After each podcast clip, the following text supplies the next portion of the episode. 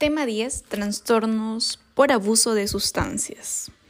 Es un capítulo más o menos eh, importante, por ende un poquito largo, así que no tengo, no sé cuánto va a durar esta, este podcast. Pero bueno, eh, dentro de los abusos, dentro de las sustancias que vamos a mencionar en este podcast, vamos a hablar principalmente del alcohol, ¿ok? Del alcohol, de ciertos conceptos, de ciertas em, patologías, complicaciones respecto a este. También vamos a hablar de em, cocaína, ¿ok? Cocaína. Vamos a hablar también de otras drogas, por ejemplo, como anfetaminas, em, cannabis, alucinógenos, ¿no? Pero en menor medida. Lo más importante aquí es el alcoholismo. En realidad el capítulo se desarrolla en torno a eso. Pero antes de poder hablar de cada uno de ellos, vamos a entender ciertos conceptos básicos que nos van a servir para entender el capítulo en sí. ¿Ok? Entonces, eh, no tenemos que memorizarlo, sino tenemos que entenderlo para que sí podamos saber de qué hablamos cuando los mencionemos. Ok, como ya mencioné, este es un tema importante, eh, sobre todo cuando, eh, por ejemplo, se nos pueden presentar preguntas con, con, casos clínicos donde tenemos que diferenciar entre la intoxicación de una u otra droga, cómo manejarlo, sus complicaciones, cuando hablamos de abstinencia, cuál es la clínica de abstinencia, cuál es la clínica de intoxicación aguda y bueno. Entonces empecemos. Empecemos primero por los conceptos básicos. ¿Qué es tolerancia? ¿Cuándo hablamos de tolerancia? Hablamos de tolerancia cuando los efectos de una sustancia o sea, los efectos que, son causados por una sustancia sobre el organismo del sujeto que lo consume, van disminuyendo. ¿Por qué? Porque el paciente lo consume frecuentemente. Es decir, se va a necesitar más dosis para que se logre conseguir el mismo efecto. ¿Ok? Se, se necesitarán más dosis cada vez mayores, ¿ok? Porque esto es progresivo en aumento, para conseguir los mismos efectos. Esto es tolerancia. ¿Ok? Entonces el paciente eh, este, va a necesitar más, más dosis para conseguir los mismos efectos. Primero, por ejemplo, es como las benzodiazepinas, ¿no? Que los usan para dormir a veces. Primero, un, media pastillita. Y ok, primero les, les funciona bien, pero luego ya esa media pastillita no es suficiente y toman una pastilla. Por un tiempo les funciona con una pastilla, luego ya no es suficiente, necesitan una pastilla y media. ¿No? Y se genera esa tolerancia, porque el paciente busca conseguir el mismo efecto, pero eh, requiere de más dosis, ¿ok? Esa es tolerancia. Por otro lado, tenemos la dependencia. ¿Qué es la dependencia? Bueno, la dependencia, eh, el DSM5 lo establece cuando un sujeto, un sujeto presenta consumo continuo, ¿ok? Consumo continuo a pesar que le causa deterioro físico y malestar clínico importante o significativo. A pesar de eso, el paciente sigue consumiendo diariamente. el paciente sabe que le hace mal, le pone mal, pero él sigue consumiendo. ¿Ok? Ahora otro detalle. Para que hablemos de dependencia o para que categorice como el concepto de dependencia, el paciente tiene que desarrollar dos cosas. La suma de dos cosas, de tolerancia, que ya lo explicamos, y que tenga síndrome de abstinencia. Tolerancia más síndrome de abstinencia definen dependencia. ¿Ok? Entonces, y también este concepto básico, ¿no? El paciente sabe que, lo, que le hace mal consumir esa droga. O sea, clínicamente lo manifiesta, pero aún así lo consume diariamente, dependencia. ¿Ok? Y cuando hablamos de dependencia podemos hablar de dependencia física y dependencia psíquica. La dependencia física eh, se define cuando la interrupción del consumo de esta sustancia se asocia a síntomas físicos de disfunción orgánica como ocurre por ejemplo al consumir alcohol, al consumir los opiáceos o al consumir las benzodiazepinas. Mientras que la dependencia psíquica es cuando la interrupción de, la sustancia va a causar en el paciente síntomas psiquiátricos o síntomas psicológicos, ¿no? como ansiedad intensa, deseo imperativo de consumir la sustancia, cambios de humor. ¿Y quiénes, qué tipo de drogas usualmente causan dependencia eh, psíquica? son las anfetaminas, cocaína, tabaco, cannabis. ¿Ok? Hay otro concepto que se llama el craving o craving, no sé si lo estoy pronunciando bien, pero es en inglés. Este concepto de craving es, o craving es el deseo o es el estado así intenso, intenso de ansiedad que tiene el paciente, pero con una duración limitada en el deseo de consumo. Y o sea, es el máximo, no es el máximo deseo de ansiedad que el paciente tiene. Se llama craving. Usualmente eh, se desarrolla o se manifiesta en pacientes que consumen cocaína. Y ojo, esta, este deseo no intensísimo, no en su máximo grado, se puede desencadenar o presentar incluso meses después de que el paciente haya dejado de consumir la sustancia. ¿Ok? Entonces es importante. Ahora, ¿qué es el abuso o consumo perjudicial? El abuso o consumo perjudicial es cuando el paciente cumple con criterios de dependencia, pero no hace síndrome de abstinencia. ¿Ok? Cumple con los criterios de, dependencia, pero no presenta síndromes de abstinencia. Este es el abuso o consumo perjudicial. ¿Qué es desintoxicación? O cuando hablamos de, desintoxicación, cuando hablamos de los trastornos por abuso de sustancias.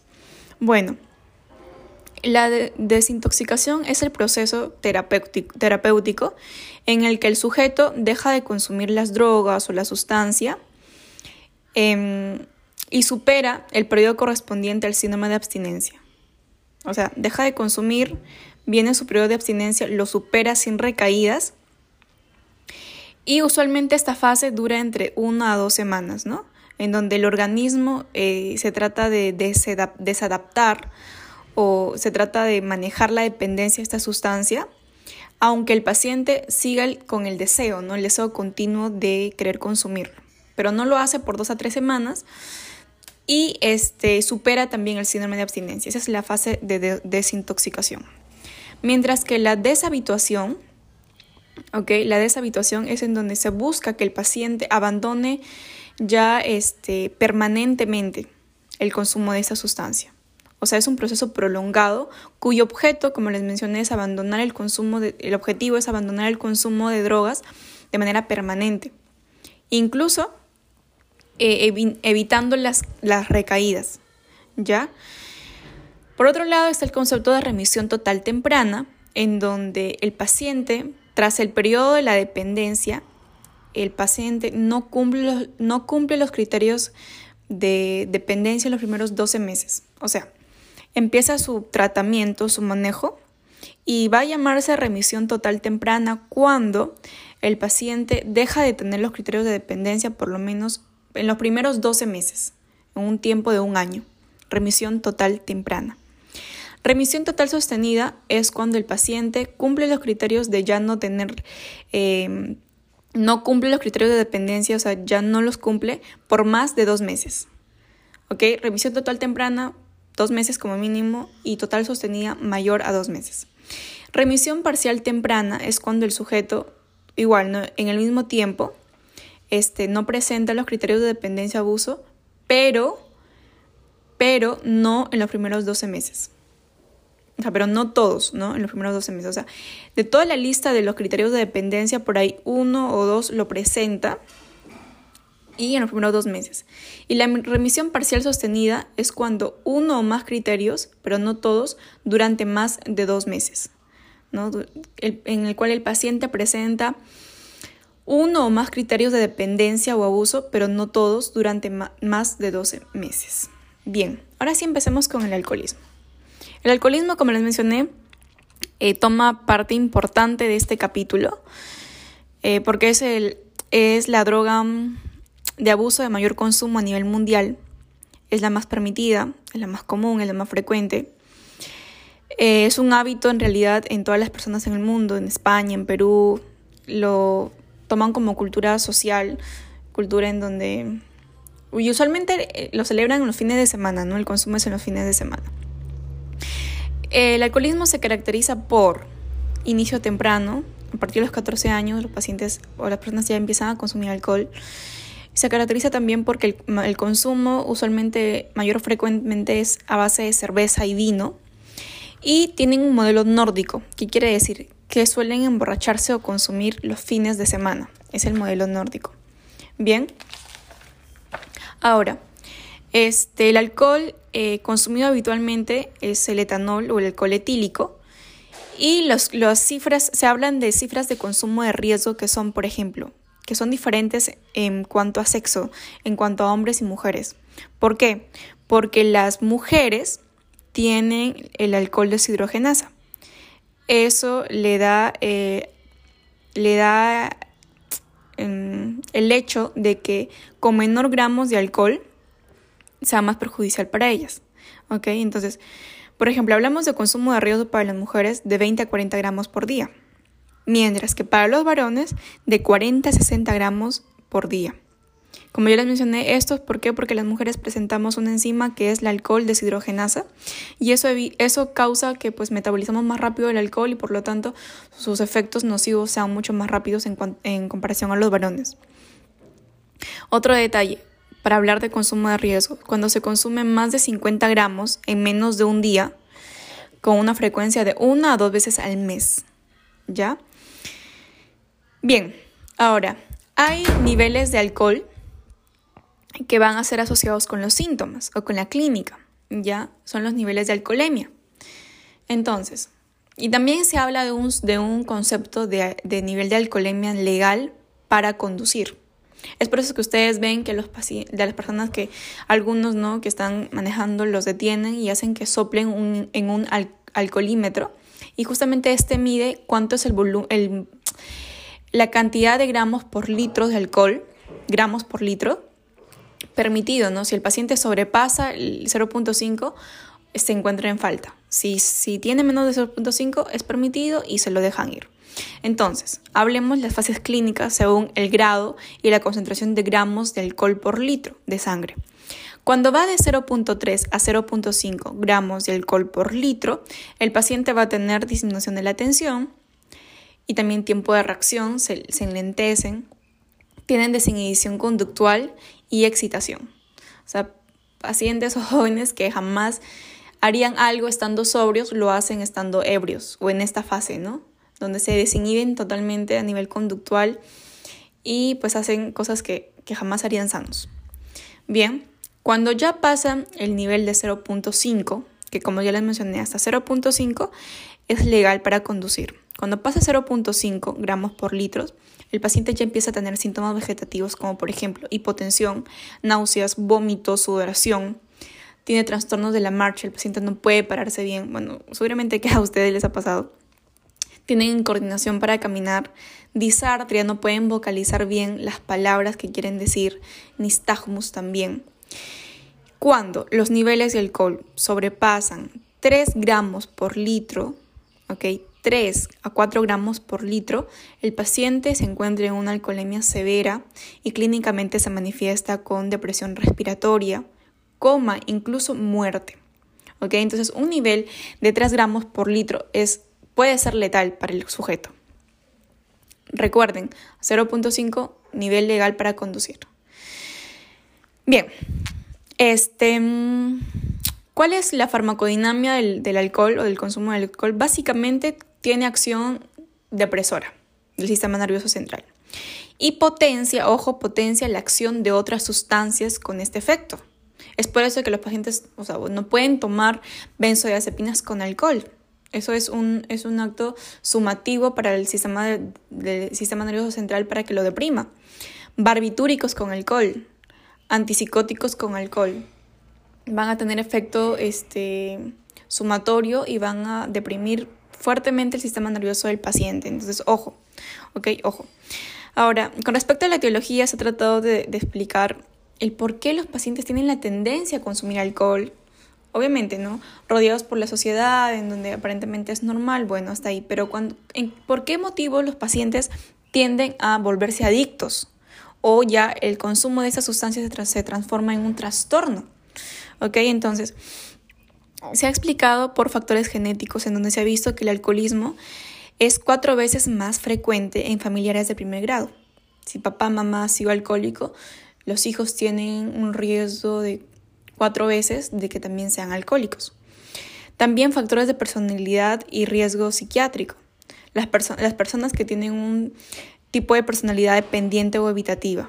o las personas que tienen la personalidad antisocial también tienen la tendencia a ser alcohólicos. Y factores sociales, como les mencioné, debido a que es una droga aceptada a nivel mundial, poco restrictiva. Y este, pues está la cultura de consumir vino, consumo en reuniones, fiestas, etcétera, ¿no? Hablamos de dos tipos de alcohol, de alcoholismo, ¿ya? Y aquí entramos en la clasificación. Hablamos de alcoholismo primario y de alcoholismo secundario. Cuando hablamos de alcoholismo primario, bueno, corresponde al alcoholismo tipo A o tipo 2 de la clasificación de Cloninger, porque el alcoholismo secundario corresponde al tipo 1 de Cloninger. El primario es el tipo 2, es el más frecuente en general, abarca un 70 al 80% de los casos. Es más frecuente en los varones, en un 10% de la población general, y mujeres un 5%. ¿Ok? Este, pues estos son los bebedores sociales, ¿no? El bebedor excesivo regular, típico de los países mediterráneos, de los países este, latinos. Su patrón es diario el consumo, ¿no? Llegando a altas cantidades, pero rara vez se llegan a embriagar. Es como si tuviesen un umbral de, embriaguez alto, ¿no? Y desarrollan poca, o la, o la dependencia es muy eh, frecuente. La dependencia es muy frecuente.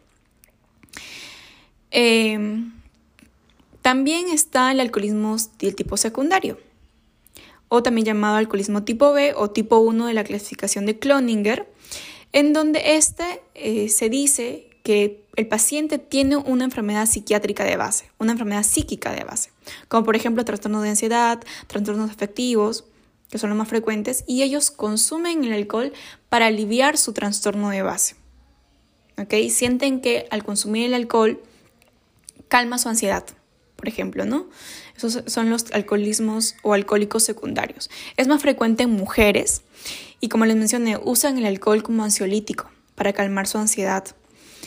Em, y bueno, usualmente no suelen consumir en grupo, lo consumen de manera solitaria en el hogar, ¿no? Esas son las diferencias en el alcoholismo, entre el alcoholismo primario y el alcoholismo secundario. Ahora, hay trastornos relacionados con el consumo agudo de alcohol. Por un lado está la intoxicación alcohólica aguda, la intoxicación idiosincrásica y la amnesia lacunar o también llamada palimpsestot o blackout.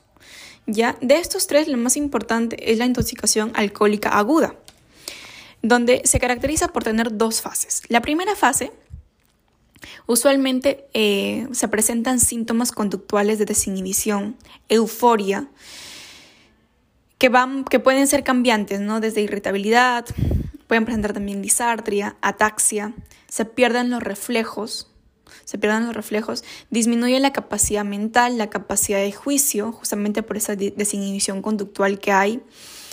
Y también hay efecto antidiurético de la hormona este, ADH y vasodilatador. Esto explica por qué los pacientes o las personas que consumen y se encuentran en esta fase constantemente van a orinar porque justamente se inhibe la ADH, la hormona antidiurética.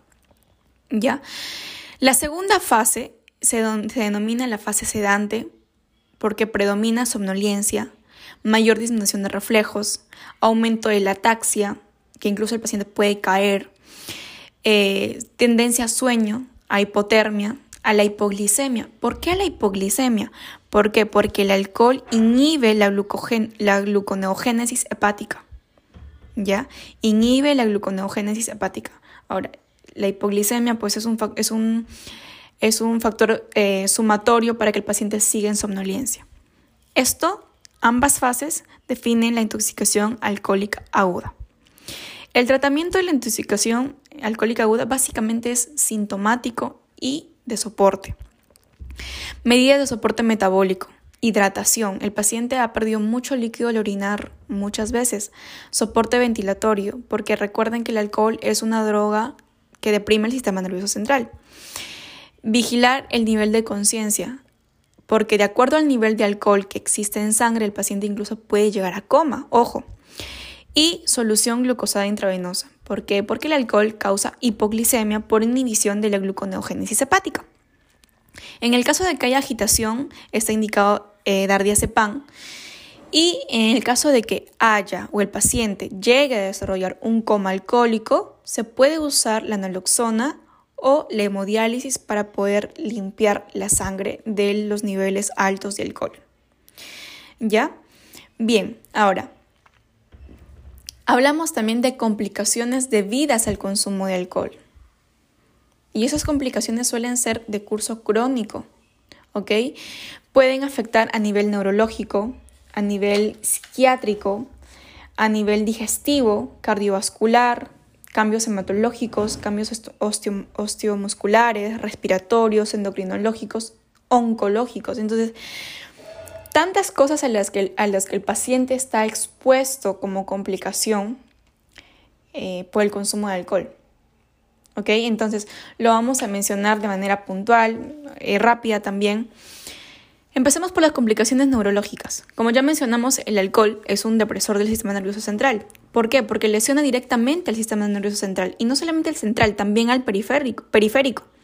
¿Por qué? Porque en el alcohol hay una sustancia que es el, el, el acetaldehído, que es justamente la sustancia tóxica, que esta sustancia hace su acción tóxica y también consigo o sumatorio a la deficiencia de la vitamina B1 secundaria a la mala absorción a nivel intestinal. ¿Ok? Entonces, las, los daños neurológicos suelen ser frecuentes y graves. Pueden desarrollar, por un lado, por el déficit de la vitamina B1, la encefalopatía de Wernicke.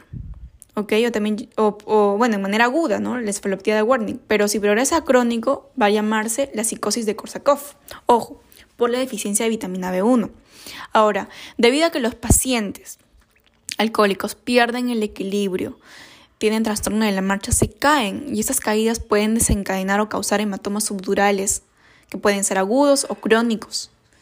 ¿Ok? Entonces, otro detalle, como habíamos mencionado, de, curso, de curso agudo la encefalopatía de Wernicke y de curso crónico la, encefalopatía de Wernicke-Korsakoff o también llamada psicosis de Korsakoff.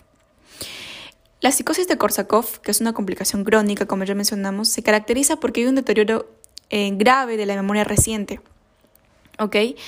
Y lo característico es que el paciente, al perder o tener esas lagunas de memoria en su cabeza, rellena con, inventa con invenciones. Se imagina y inventa, ¿no? Para dar una impresión de coherencia. El tratamiento se realiza con tiamina, reponer la vitamina B1, a dosis altas, el 25% de los casos suelen recuperar totalmente, pero un 50% se torna irreversible. Clínicamente se manifiesta por temblor fino distal en manos y lengua, neuropatía periférica en donde el paciente pues va a tener pérdida de la sensibilidad motora, pérdida de la sensibilidad, pérdida de la actividad motora, a predominio distal, ¿ok? degeneración cerebelosa, donde el paciente va a tener deterioro de la marcha, eh, demencia alcohólica, clínica clásica de demencia, es la más frecuente en realidad de las, de, las de causa tóxica. Eh, también pueden desarrollar mielonisis central pontina, enfermedad de, enfermedad de la marchava Bignani. Bueno, otro detalle o otra área que afecta es la psiquis. Puede causar trastornos psiquiátricos, pero esos trastornos psiquiátricos o psíquicos pueden ser causados por dos cosas por consumo y por abstinencia. ¿Ok? Entonces, el paciente va a tener clínica psiquiátrica, por un lado, por el consumo, en donde el, cuadro va a ser agudo, no al consumo, y por otro lado, de abstinencia cuando el paciente deja de consumir esta sustancia. Por el lado del consumo tenemos alucinosis alcohólica, en donde predomina, dentro de, todos los tipos de alucinaciones, predomina eh, del tipo auditivo. ¿Ok? Ojo, las alucinaciones del tipo auditivo no solamente están presentes, presentes en, al momento del consumo, sino también en la abstinencia. ¿Ok? Importante. También presentan celotipia, en donde el paciente alcohólico en borracho, borracho no ebrio, eh, tiene delirio paranoide centrado en la idea de que su pareja le es infiel. Y es muy frecuente en los alcohólicos y esto les lleva a ser violentos y a lastimar a sus parejas. Trastorno depresivo es muy frecuente y puede ser muy intenso. ¿ok? Por otro lado, por eh, el tema de la abstinencia, desarrollan el famoso llamado delirium tremens. Lo hemos escuchado, ¿cierto? Se da en algunos casos, no en todos, pero sí tiene una importancia, bueno, tiene un rol importante eh, de gravedad. El paciente cursa con agitación, cursa, cursa con nivel de conciencia fluctuante, sudoración, taquicardia, hipertermia, alucinaciones. También presentan microsopsias, donde el paciente ve animales pequeñitos, ¿no? Ve animales pequeñitos y tiene riesgo de convulsiones. ¿Ya? Entonces, vamos a diferenciar delirium tremens, tremens de alucinosis alcohólica. Uno, como ya lo mencioné, delirium se presenta en cuadro de abstinencia y alucinosis alcohólico en cuadro por consumo agudo. ¿Cuáles son los síntomas en delirio tremens? Síntomas de abstinencia física, deshidratación, pirosis, reducción del nivel de conciencia y de desorientación, trastornos sensoroperceptivos, visuales y del contenido del pensamiento. Mientras que la, alucinosis alcohólica, el paciente presenta alucinaciones, como ya mencioné, auditivas, persistentes y organizadas. Más frecuentemente auditivas. También pueden presentar alucinaciones visuales, ¿no? pero más frecuentemente auditivas. No hay hiperactividad autonómica como si la hay en delirium tremens. Otra diferencia es que en la alucinosis alcohólica la conciencia está clara, mientras que en el tremens no, hay desorientación, hay alteración del nivel de conciencia. El inicio del delirium tremens se presenta a partir de la tercera a cuarto día de abstinencia, mientras que la alucinosis alcohólica se asocia, como ya mencioné, al consumo elevado eh, o en consumidores crónicos. La mortalidad, con respecto a la alucinosis alcohólica, no hay mortalidad ¿no? Pero el delirium tremens sí, un 5% de los pacientes o de todos los casos llegan a morir. Tratamiento. Para delirium tremens, sedación con benzodiazepinas, rehidratación, manejar los vómitos, eh, dar anticonvulsivantes solo si el paciente ya tenía un antecedente de convulsiones. Mientras que para la alucinosis alcohólica está recomendada los antipsicóticos y este, los síntomas van a mejorar en días o semanas si el paciente permanece abstinente, o sea, si deja de consumir, los síntomas van a pasar.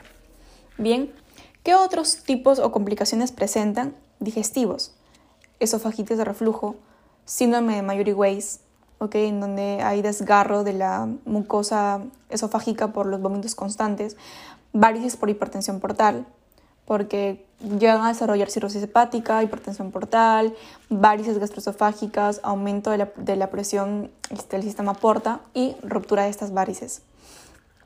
Otro detalle, hepatitis aguda. ¿Cómo reconocemos la hepatitis aguda? Cuando hay, un consciente, cociente de las enzimas GOT sobre GPT mayor a 2. ¿Ok?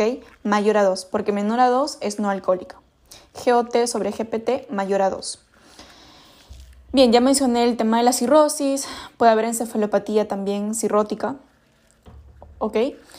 Eh, complicaciones cardiovasculares, miocardiopatía dilatada, hipertensión arterial, ojo. Es importante, chicos, la miocardiopatía dilatada. Es más, cuando se desarrolla o estudian ustedes el capítulo de miocardiopatías en cardio, una de las principales causas es justamente el consumo de alcohol, ya el consumo de alcohol. Otro detalle, taquiarritmias. Los pacientes presentan taquiarritmias. Ya estos episodios de taquiarritmias en pacientes alcohólicos se les llama corazón, corazón de día de fiesta. Porque el paciente está así con una taquicardia este, muy fuerte asociada a una fibrilación auricular paroxística, asociada justamente con los momentos de intoxicación del paciente. Y toma este nombre de corazón de día de fiesta. Complicaciones hematológicas, anemia por aumento del BCM, o sea, anemia macrocítica, ¿ok?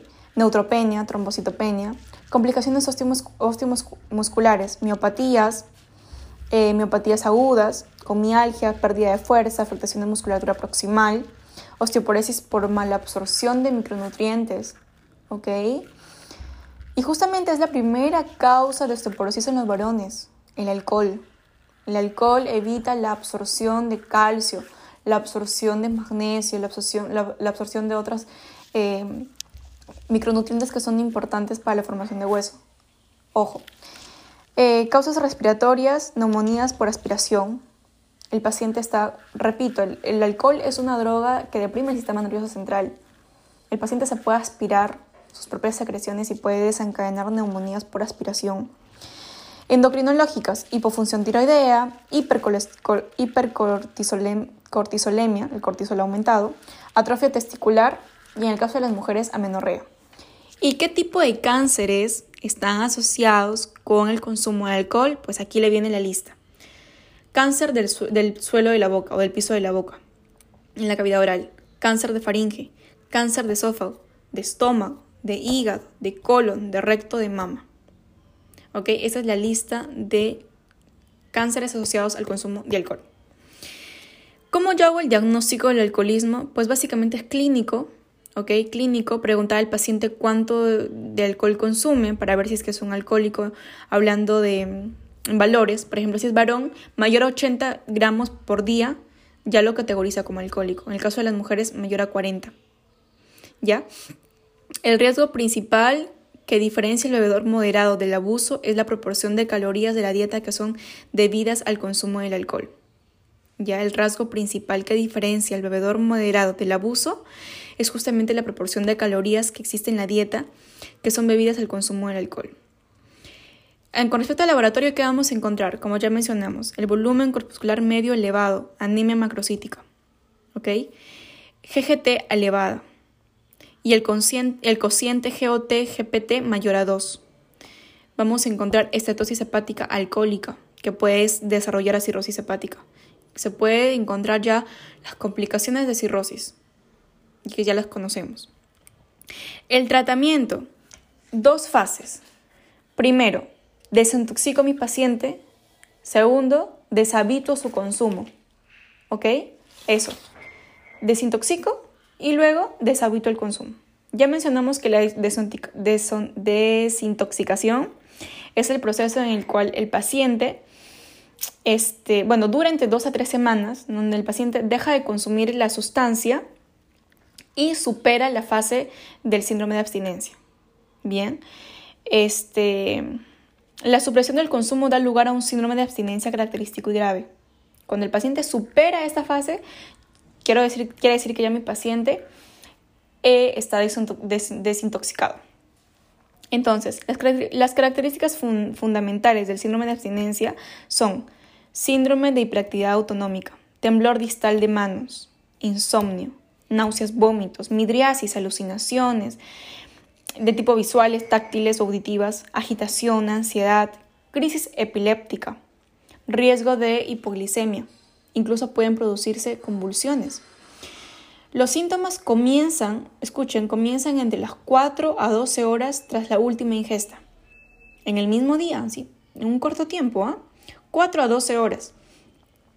Y el, mayor, y el pico, el, tiempo máximo en el cual el paciente está con toda la clínica sin su pico máximo es a partir, perdón, se produce a las 48 horas del consumo. Y poco a poco va calmando y se soluciona al cuarto al quinto día. ¿Ok? Pero estos días son cruciales para el paciente porque esta, este síndrome y el deseo, además asociado al deseo imperioso de consumir, muchos tienen recaídas.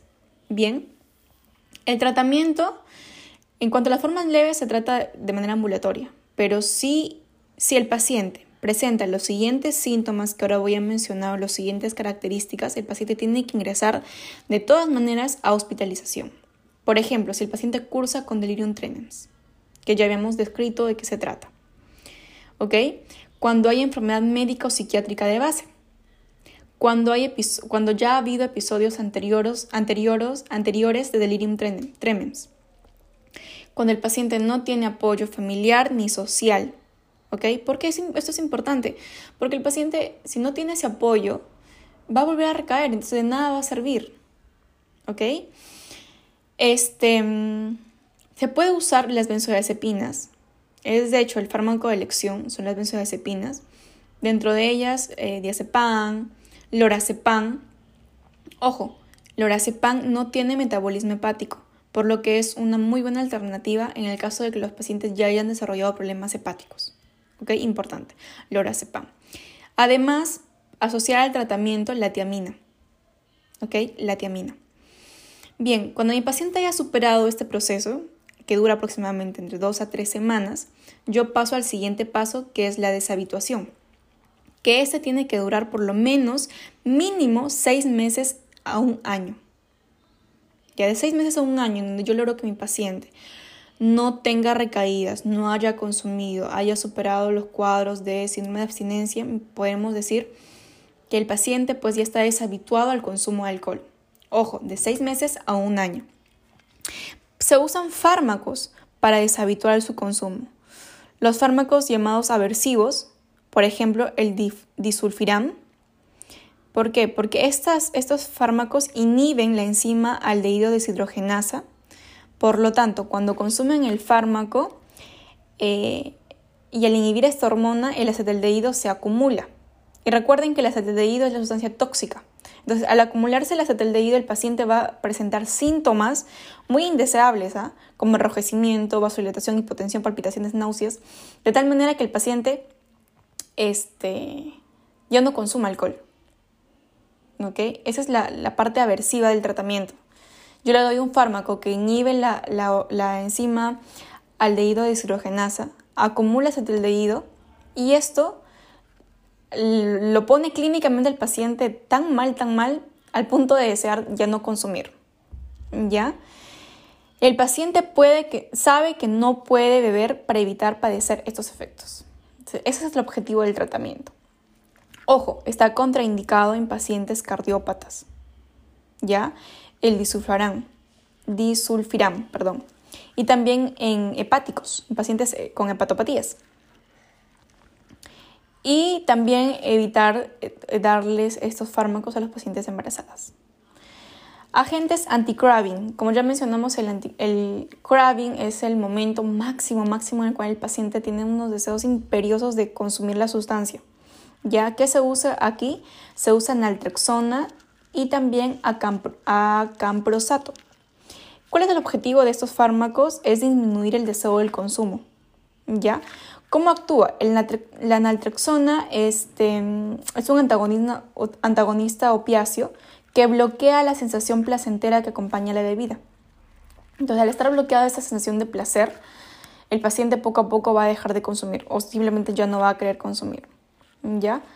Este, y bueno, para cerrar el tema del alcoholismo, la prevención del alcoholismo, pues eh, usualmente primero es detectarlo precozmente lograr que el paciente reconozca y que acepte ayuda. ¿Ok? Que acepte ayuda. Es importante también los grupos de autoayuda, eh, el apoyo familiar, ¿no? Ahora hablemos de opiáceos. Eh, bueno, los opiáceos, al igual que el alcohol, causan también acción depresora sobre el sistema nervioso central.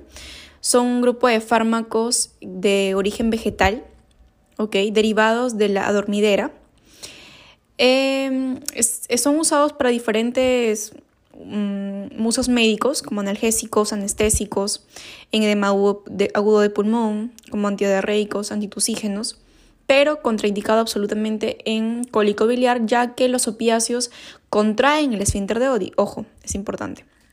Entonces, ¿cómo actúan los opiáceos? Pues se unen de manera específica a sus receptores, que son los receptores opioides en el sistema nervioso central, y producen liberaciones de endorfinas endógenas. ¿Ok? Es por eso que, cuando el paciente consume opiáceos siente este, este sentido de placer, ¿no? De placer de recompensa, justamente por los opioides endógenos. Tipos. Hay tipos de opiáceos están los agonistas puros, agonistas parciales, antagonistas y antagonistas puros. Los agonistas puros, ¿quiénes están aquí? Morfina, heroína, metadona, codeína, meperidina, loperamida, fentanilo. Agonistas parciales, buprenorfina, tramadol.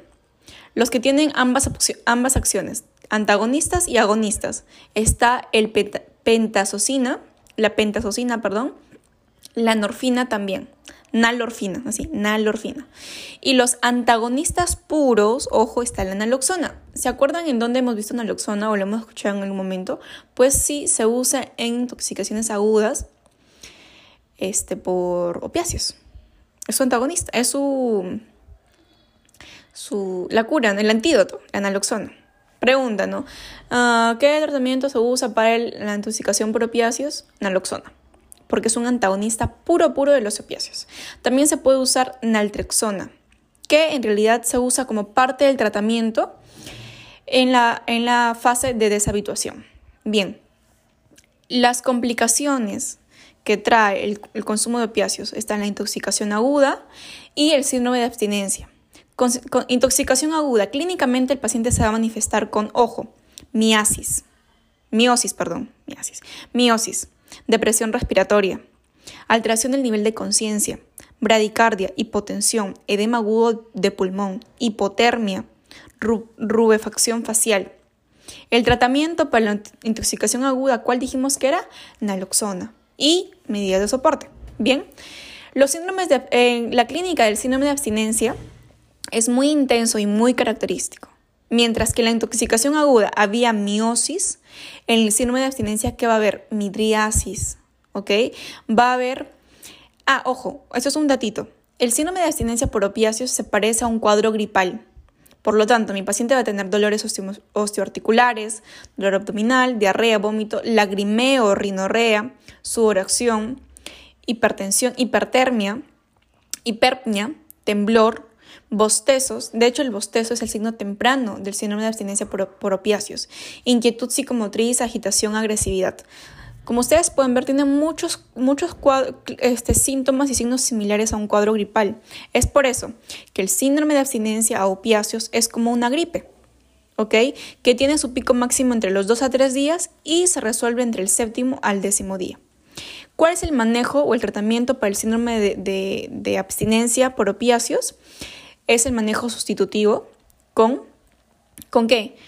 Con, eh, consiste en dar otro opiáceo para retirarlo de forma controlada y progresiva. ¿Qué opiáceo se usa justamente para esta fase? Es la metadona o también podemos usar dextropropixafeno, que ambos son agonistas puros. Como les decía, se busca em, fármacos iguales, ¿no? Pero le vamos a dar así poco a poco de forma controlada para ir retirándolo. En el caso de, manejar los síntomas. Se recomienda dar alfa-2 antagonista como es la clonidina, soporte con analgésicos, ansiolíticos y antieméticos. Ahora, ojo, el tratamiento de la abstinencia debe hacerse siempre en un medio controlado y bajo supervisión, porque recuerden, al paciente se le va a dar este, agonistas de opiáceos.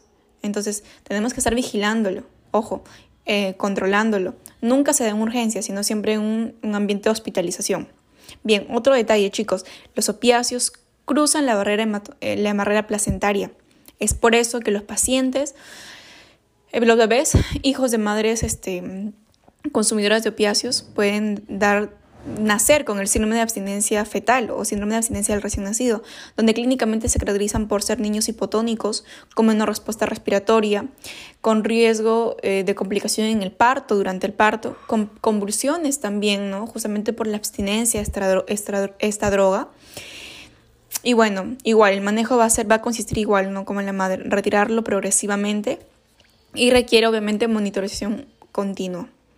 Bien, con respecto a la dependencia, hay trastornos asociados a la dependencia, estreñimiento, síndrome nefrótico, ya con glomerulonefritis focal y segmentaria por depósitos de IgM y C3, ojo, efectos neurotóxicos, eh, como neuropatía periférica, mielopatía, efectos derivados del uso de la vía intravenosa, infecciones locales y sistémicas, ¿no? Una pieloflebitis, por ejemplo, abscesos locales, diseminados, valvulopatías justamente por esta bacteriemia que puede llegar a, causar una endocarditis infecciosa. Puede también llevar consigo émbolos sépticos, ¿ya? Y la mortalidad de la dependencia de opiáceos es alta, de un 25% a los 10 años, de 10 a 20 años de iniciar el consumo. Mueren. Bien. Este eh, otro detalle, el tratamiento de la dependencia de los opiáceos, ojo, en todos los casos se usan medidas de psicoterapia de apoyo primero e intervenciones sociales, ¿ok? Em, con ayuda comunitaria, perdón, ayuda de, soporte, de ayuda de compañía, ¿no? Eh, puede efectuarse también ambulatoriamente o en algunos casos indicar el paso por comunidades terapéuticas donde se busca trabajar sobre la motivación y, evitar las recaídas. Bien.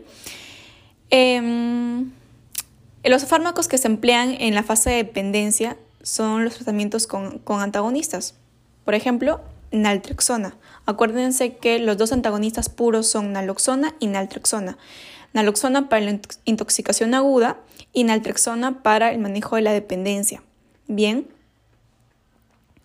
Em, bueno, nada más. Y mencionar rápidamente las diferencias clínicas y su manejo con respecto a la intoxicación, abstinencia y dependencia. Intoxicación, dijimos que había miosis, depresión respiratoria y alteración de la conciencia. Abstinencia, hay midriasis y la clínica es como si fuera un cuadro gripal. Tratamiento para la intoxicación, naloxona intravenosa. Para la abstinencia, se dan primeros cuadros este, fármacos sustitutivos como metadona y manejar la sintomatología con clonidina. Y para la dependencia, en donde se busca pues deshabituar al paciente, ¿no? Eh, si, es que, si es que es de baja exigencia, metadona, podemos usar metadona, pero si es de alta exigencia, está indicado naltrexona. Ojo, naltrexona. Bien.